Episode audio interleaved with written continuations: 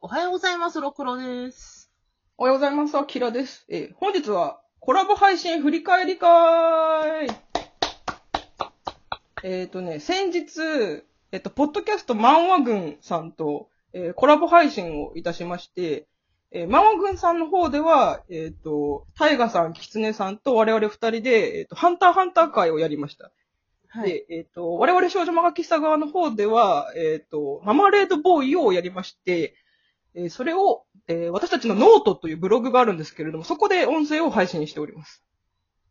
で、えっ、と、ツイッターを見てくださっている方は、あの、もうお知らせしてるんでご存知だと思うんですけれども、あの、ラジオトークだけとか、ポッドキャストだけ、スポティファイだけっていう方は多分ご存知ないと思うので、ここでちょっとまあ、あの、お知らせも込めて、あとぜひ聞いてもらいたいからっていう気も込めて、ちょっと振り返り会をしたいと思います。はい。はい。さあ、えー、初めてのコラボってわけじゃないのか。そっか。あの、2回目ですね、コラボ自体は。そう、そうやね。うん。でも、ノートの配信1時間がついかけてるっていうのは初めてか。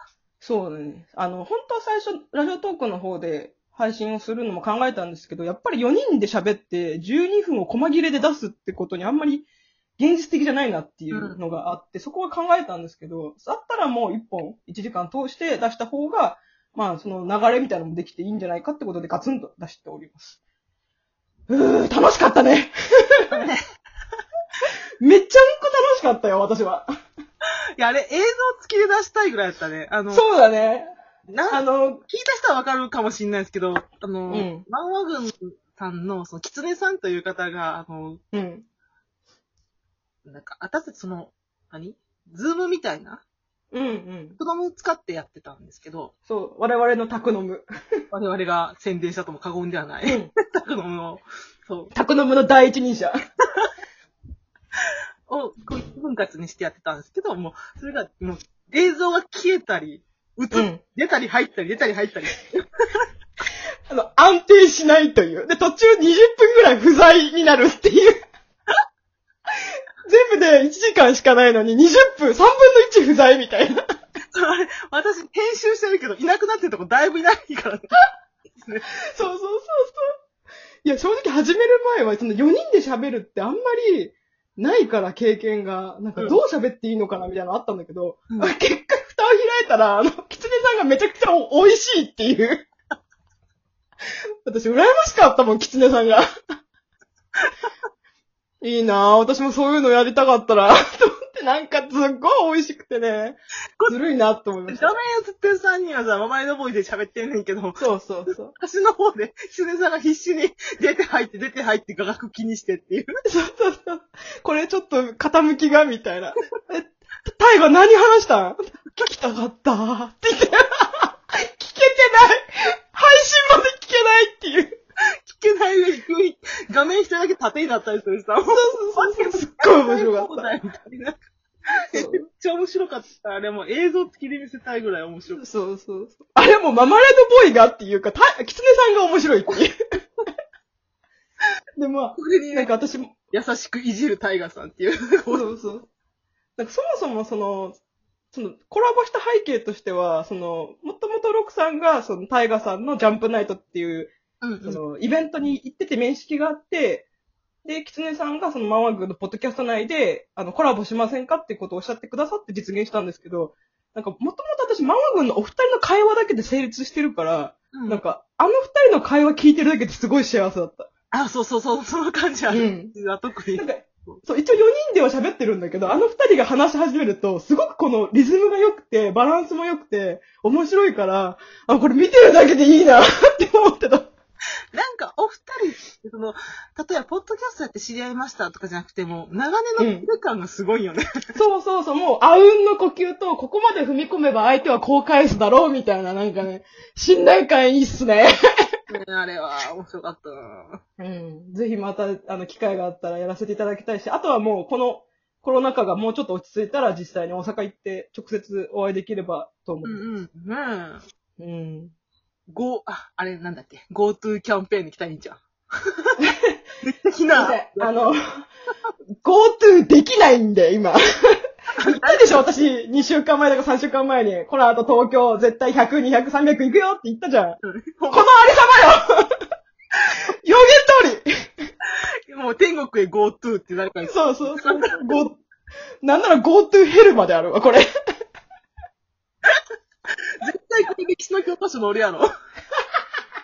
私たち今歴史の一つの1ページに立ってるからね。コロナにより、ラジオ番組では、透明なフィルターがかかるようになりましたみたいな。ああ、そうね。アクリル板が。あと、そのうちみんなフェイスガードみたいなのを被って さ、ほんと、こう、SF の世界みたいな、なんか、なんだ、宇宙服みたいな服とか着て動く時代になるよ、きっと。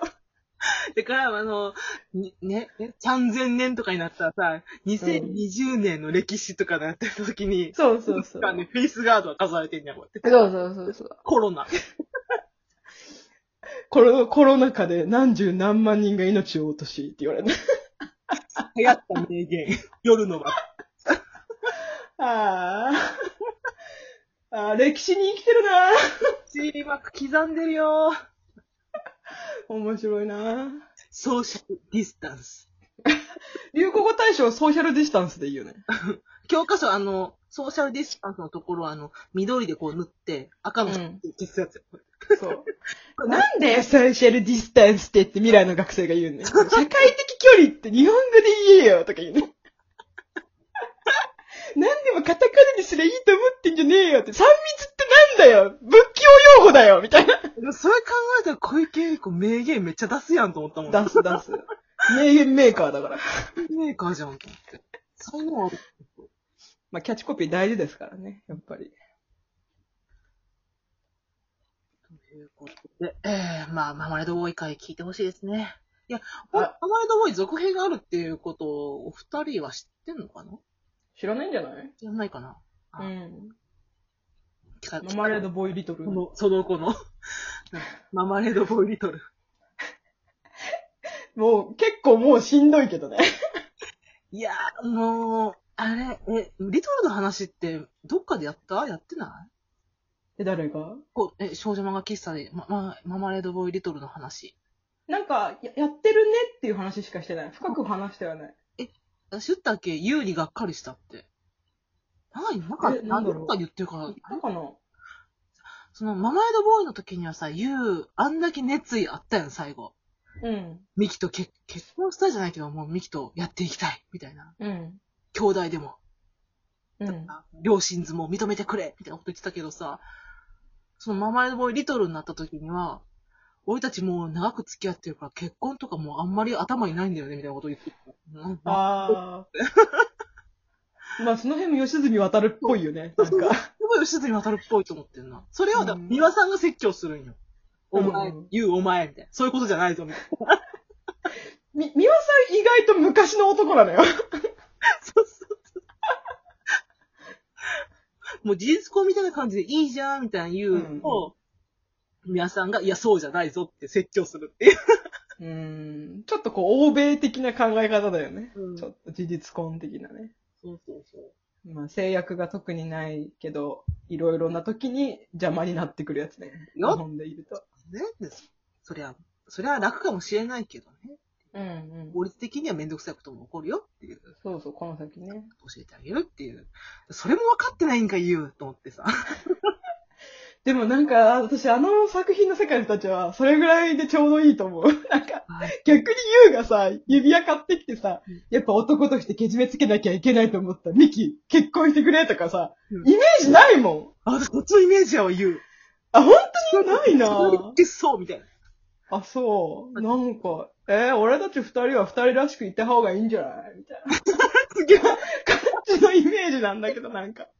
げえ別に、そういう関係に縛られてとか言わないタイプな感 じ。でもそこ未来に生きて多分リボンだったらできなかったけど、リボンの大人のお花っていう雑誌でやってるから、結婚っていうそのせ、なんか形にとらわれない関係性もあるよってことを言いたいんだろうけど、言いたいんだろうけど、ママレードボーイでやったらあかんと思ったの、私は。ママレードボーイやったらあかんやろっていう。ちょっまあとそれをちゃんと形にしたさ新しい作品で発表してくれたらいいのにと思ったけど。うん。まあでも真面目にした結果の両親図があれだからね。お互い離婚してお互い結婚して同居するっていう。あ、そう、ストッピングするからな。 そうそうそう。あ、そう、ストッピングした結果、ふた、えー両夫婦とも新しい子供ができてるから。うんうん。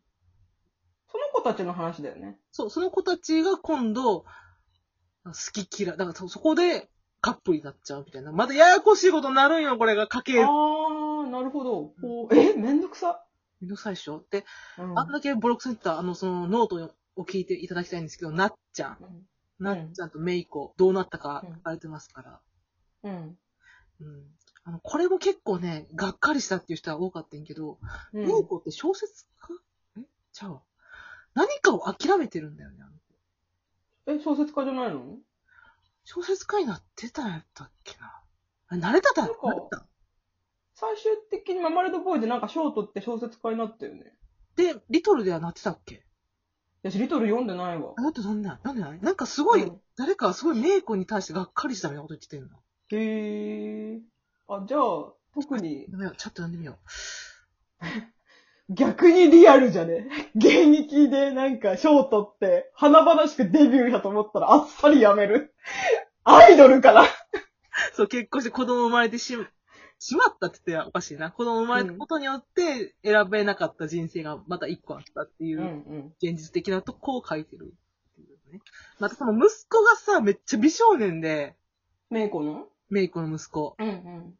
その、スワッピング夫婦のおん、えーっと、生まれた娘おるやん。今回のリトルの主人公うん。にちょっかいかけるっていうね。またややこしいこと起こってるんだ。待って、待って。なんでコミュニティでないで恋愛するの もうよくねもう、なんでなん新キャラ出そうよね。なんで世界狭いのそんなに。